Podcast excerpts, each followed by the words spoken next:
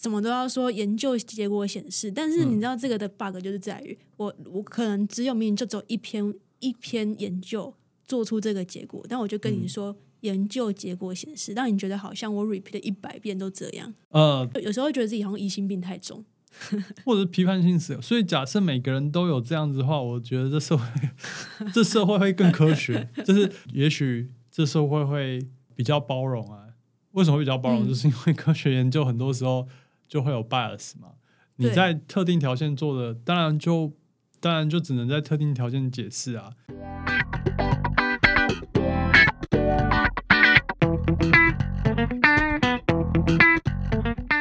开录啦！好，嗨，我是 Cubit，今天又是 Waiting 在我前面，我这次没有弄错时间了，但我们前面狂聊了大概三十分钟左右。对刚刚也是 真的是聊了蛮久的，对，因为刚刚讲到到一点可怕的一些故事，也不是可怕，就是有些蛮实际的一些故事吧。呃蛮生活，然后蛮职场，对对对，很很职场的一些故故事。不过讲到职场，我觉得毕竟可能是因为我们都是在算是很雷同的行业吧。对那个领域就是很接近，所以有些共同的，就是知道的东西是很共同性的。嗯，可以稍微这样聊，然后就不小心三十分钟就过去了。对对对对对，对啊。可是我觉得想要讲到共同性，我觉得也是我想到今天这个话题，这个想要聊的闲聊主题的一个呃原因吧。因为我现在看到很多广告、影片，甚至是有一些 YouTuber 很喜欢介绍什么东西都要说，诶，根据科学研究、科学实证这件事情啊，就不只是那种以前卖药，是现在卖什么健康食品，然后卖什么服务，都会有一些什么根据科学实验这种跟身体有关的一些产品或者是行业，就会很喜欢讲。因为我个人每次听到这个时候，都会有点特别的没有那么相信他这句话后面接的东西的那个感觉。就是如果他直接跟我说：“哦，我们就是卖什么东西，然后呢，它的效果就是什么什么什么”，我有可能就是顺顺的听过去。但他讲这句，我就会特别觉得说：“真的吗？”的那种感觉，还是我疑心病太重。很多那种研究 paper 就是可能哦，比如说我为了要证证实说我讲的是背后有一个什么的研究支持我的，然后我就会去找，比如说找了三五篇 paper，然后当成我的证据。但有一种状况就是，其实人家里面写很多 detail 是比较开放性的，在什么状况之下我们发现没有这样子什么的，但是就会只截取自己想要的部分，然后来把那个东西。当成自己的一个证据吧，但是其实你如果去看完整后面的的完整人家怎么写，可能这个作者当初发现的不完全是这样子。哦，知道的那种感觉你觉得其实通常会有广告或是新闻或者是一些综艺节目里面特别这样讲的时候，你反而会特别。我自己啦，我听到说根据科学研究，我可能耳朵就会竖起来，到底是什么研究，或是它的内对对，容？然后我就会想说，真真的吗？嗯 我自己会这种感觉。可能是觉得科学研究很多时候虽然说是科学，或是虽然说是研究，它其实内容要根据它实际的脉络，还有它的结果啊、方法啊，其实是有很多延伸或阐述的空间啊。但是他当他这样讲的时候，很多时候都是会让人家觉得说，是不是挑他自己想要的想要的部分，分去去分享，反而会更更加的警觉，因为他想要拿一个东西去作为某件事情的一个目的性的使用。我觉得有点像是假新闻的，不不能说人家讲这样是错的，但是我一直说这个生成的方式很像一个公式，假新闻的产出的方式，截取我想要的部分，然后去不断的堆叠，只堆叠这个部分，但是去了很多其他的脉络。嗯，的确好像不知道哎、我觉得我自己身边的人蛮两极的，就是有的人听到广告里面说科学研究，他可能就转台。但我不想要听什么科学研究，直接跟我讲。但当然有另外一派的人听到这个广告啊，或是某个访谈节目聊到科学研究，他可能就会开始认真去听，说他到底讲什么，或者是呃会去看他有没有把它到底是根据什么科学研究的文章啊或者资料再去做确认。但其实，假如我我最近啊看一些 YouTube 频道或者什么，其实假如他真的说要谈科学的话，很多人是会把文献列出来的。所以我觉得，假如他在谈这个东西，但没有把文献念出来，有点像做半套。他把它变成是像套公式，就是好像我这样讲，别人就会觉得我后面讲的东西是很有很有说服力的。但我感觉这又回归那个沟通吧。就是我们为什么要讲根据科学研究？其实就是我们利用或是就像是讲话要有凭有据啊。对啊。那可能只是借由这个东西来支持我们的有凭有据吧。那的确，每个人他可以接受的沟通方式不太一样。可能在某些人身上有用啊，在某些人身上没有用。那或者是在某些人身上用，你要用到呃对的角度，不然可能会有反效果。我觉得可以分享一个说为为什么我自己会对于所谓的科学，就是一个人把直接把说哦，根据科学实证或是科学研究拿出来讲，我会很有，我会保持一个很开放、没有那么相信的态度，是因为，比如说我以前我们要写 paper，或者是我自己我现在要写一些所谓的报告的时候。其实都知道，说我我做了一堆一堆数据出来，我可能做很多时间，然后做一堆数据出来。但其实怎么解释那个数据，才是真的后面的艺术。就是你可能很直观的去看，你会觉得哦，这个数据是一个做烂了的数据啊，好像失败的数据。但最后你怎么解释，你也是可以有点像是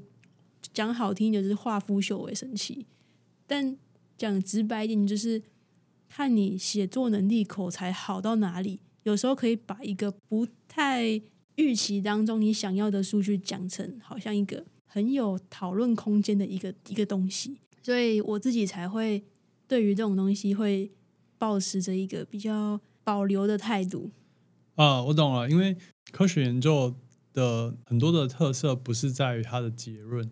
而是在过程跟资料，还有它是一个很复杂的过程，而且解释是一种艺术。嗯，所以假如。你想要把这个过程简化在你对话中的一一两句话，你有可能就有可能会让人家误导，或者是说你可能好假设，就是这个不是真的，就是假设哦，假设就是说我做了一个很直观看到会自己说啊，我知道这个是呃很失败的一个一个数据出来，但我可能用其他的解释的方式，然后把它放在对的地方去解释，就会变成说哦。我现在做的这东西出来，但你看它会有这样子，所以说不定我们下次做一个什么样的东西，那它是可以去看看我们这方面会不会有其他的影响，它就是突然变成一个很有发展空间的一个东西嘛。然后如果你只专注于你没有看前面，然后你只专注于这个部分，拿拿去跟人家讲，可能就会变成哦，原来这个方向是很有发展空间的啊。我觉得我好像。比较能感受到你想要表达的一些感觉，就是说，当一个人他在讲科学的时候，但他却只是用科学的结果来想要说服你，就会让就让你觉得有点会有反效果。但是你可能反而更希望他在提到科学研究的时候，是一个想要跟你沟通的一个过程，或是分享有有这件事情哦。然后可是他可能有有利有弊，然后可能有这样的状况哦。但是我吴老师跟你讲是这样子，但是通常广告。我也知道，就像你讲在商言商，我也知道广告有时间限制，他他也也不可能说把不好的讲给你听。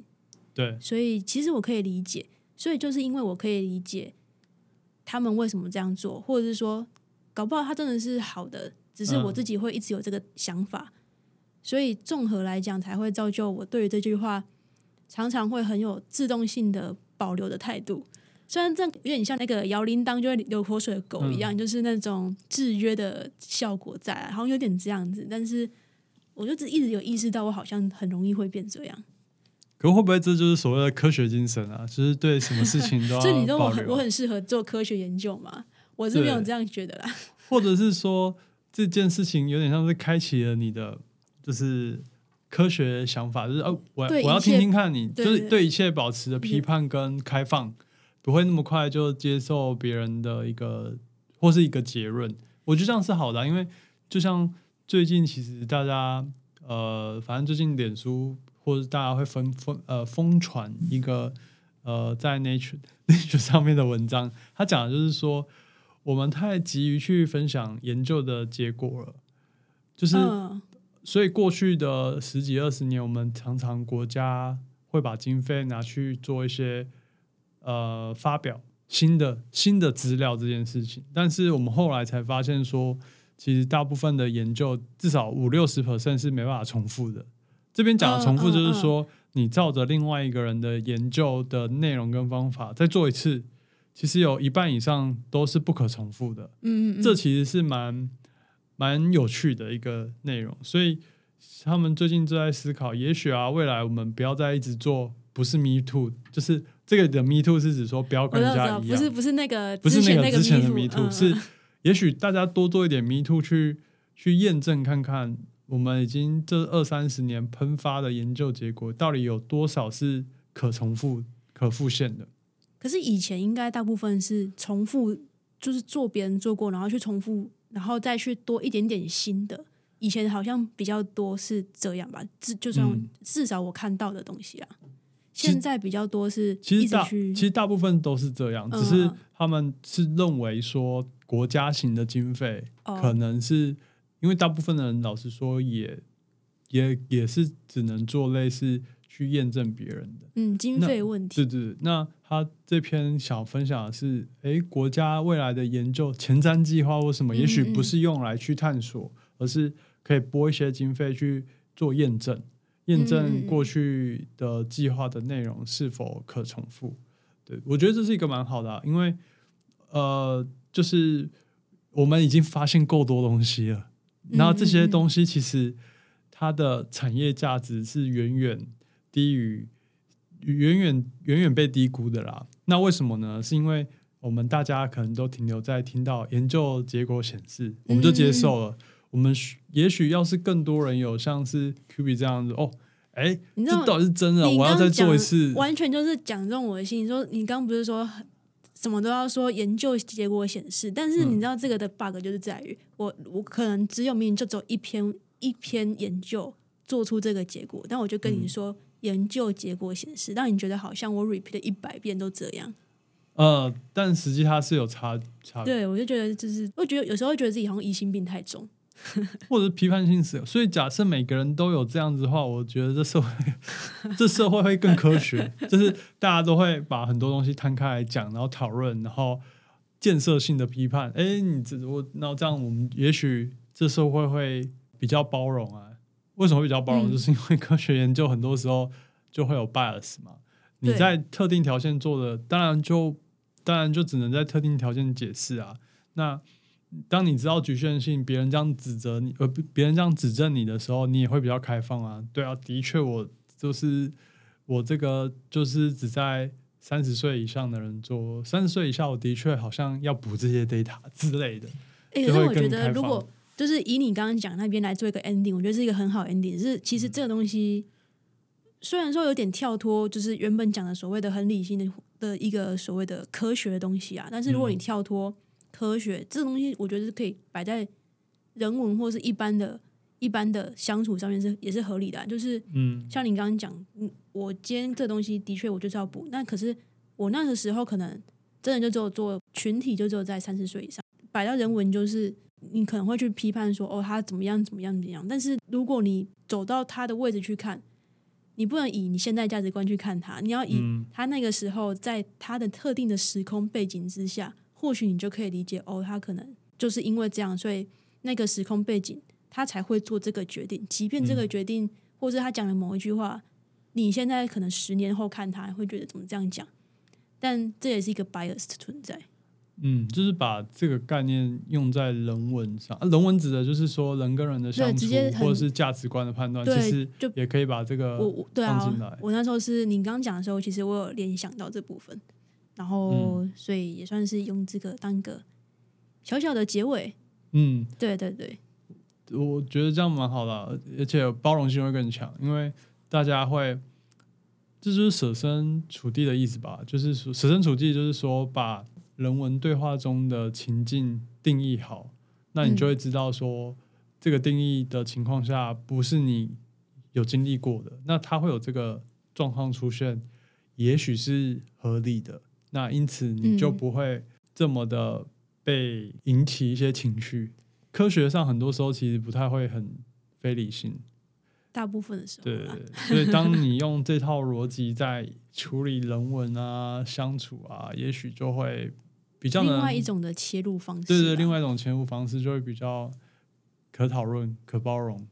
诶，觉得。完全就是交给你做结尾，完全 OK 啊。讲完之后，深度加一百，这是无厘头啊！我本来我本来想说这个这个这个这次的题目有点深，只是想哦，没有，只是想说，哦我觉得，我只是突然想到说，哦，就每次看那个广告的时候，真的是会有一种，就是刚刚跟你讲的那种心境，所以想说他特别，嗯既然你也是在同个行业，不知道你会不会这种这种镜头，所以就聊一下而已。而且哎，那我再讲一个，其实我会蛮夸张的，就是现在很多 YouTube 人家都会讲论文，我然后他们会把论文嗯说的很小，放在画面，我其实是会把它这一格暂停，然后把它放大。然后你去查那篇吗？，对，其实我是会这样子去认真看的，所以其实但认真看完会觉得它真的是会自己收获会蛮大的、啊，所以那你觉得符他们讲的符合度有到多少？我觉得一定会有一个差距，因为论文毕竟是用几千字在描述一个概念，然后呃，你在 YouTube 上你用一两句话做个总结，你一定会挑选跟你整个脉络有关的话去讲。这就是我觉得这也回到就是我们今天讲的状况，就是为什么会、有时候会保持一个保留态度，也是因为这样子。哦，对，的确是这样，因为毕竟我们每个人在讲话有点像是一个策展人，对我我用我的学习到的或是那呃知道的一些事情去挑选对我沟通有利的东西去策展。对啊，就是你可以理解这件事情，但是你又能理解你自己在实做所谓的念 paper 或是做研究这件事情，又是另外一件事。对所，以自己心里就是会要找一个新的 balance 的那种、那种感觉。我我自己是最近在练习这件事情，呃你练习的东西怎么很奇怪 这么。复杂？这种就是各种人生活上面的各种平衡啊。嗯好啦，回到我们今天原本的结尾，这个结论，嗯，我们大家有包容心啊，包容心很重要。就让我这样子很缺，然后很片面的为大家做一个结论。大家拜拜，我们下期见，拜拜。